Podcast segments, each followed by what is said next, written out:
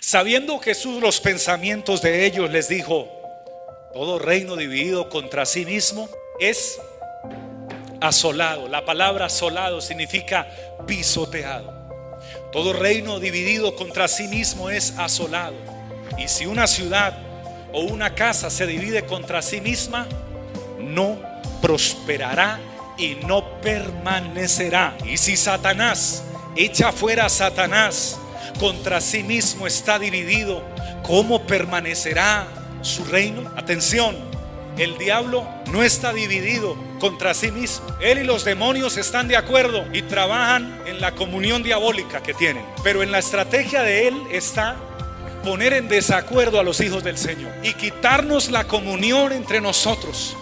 Porque una ciudad dividida contra sí no prospera y una casa dividida contra sí no prospera y una iglesia dividida en sí misma no puede prosperar. Y si un hermano tiene algo contra otro hermano, aunque hayan estupendos músicos y aunque se escuche espectacular y aunque el pastor proyecte mucha gracia y mucha unción, si hay división, no permanecerá esa casa, esa congregación, esa iglesia. Tarde o temprano, hermanos, escucharemos noticias tristes que no queremos escuchar, pero hoy hay una palabra por el Espíritu Santo de Dios para quien tiene resentimientos o, ese coraje o esa forma de sentirse contra alguien pueda recibir sanidad de parte de Dios.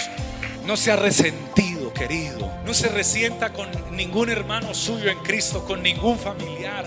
No odie, ame, no rechace, reciba, dice el Señor. Pastor, pero ¿qué hacemos con este débil en la fe que ya lleva 20 años en la iglesia y sigue siendo débil en la fe? ¿Qué hacemos con él? Recibirle. Y no contendáis con él en opiniones, recibirle, orad por él, aconsejale y que Dios lo ayude a salir de esa debilidad y a que trascienda al nivel de la madurez. Hay familias tan hermosas que no están prosperadas porque están divididas internamente. Hijos que no se sienten bien con papá y mamá, están divididos. Papás, padres, madres que no se sienten cómodos con sus hijos, están divididos. Esa división no viene de Dios, ni de su corazón, ni de su papá que es muy mal geniado, o ni de su mamá que no sabe decir las cosas, o ni de usted que no colabora en la casa, o que es perezoso o perezosa. No, esa división viene de aquel que vino a matar, a robar y a destruir, a dividir. Por eso debemos cerrar puertas y cerrar portillos y no darle lugar al que nos quiere dividir.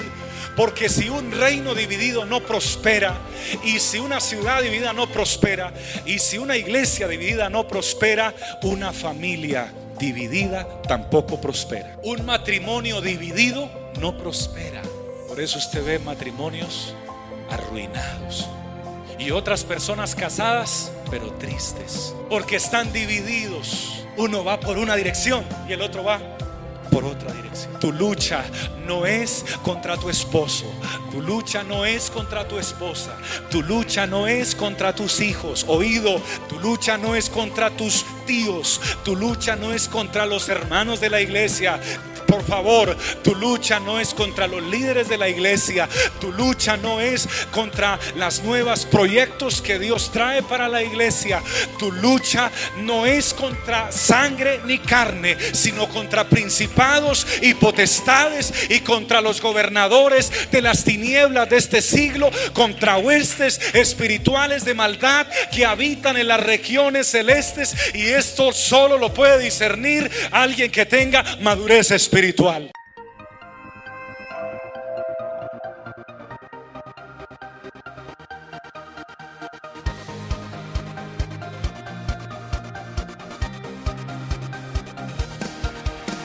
Es tiempo de vivir de gloria en gloria.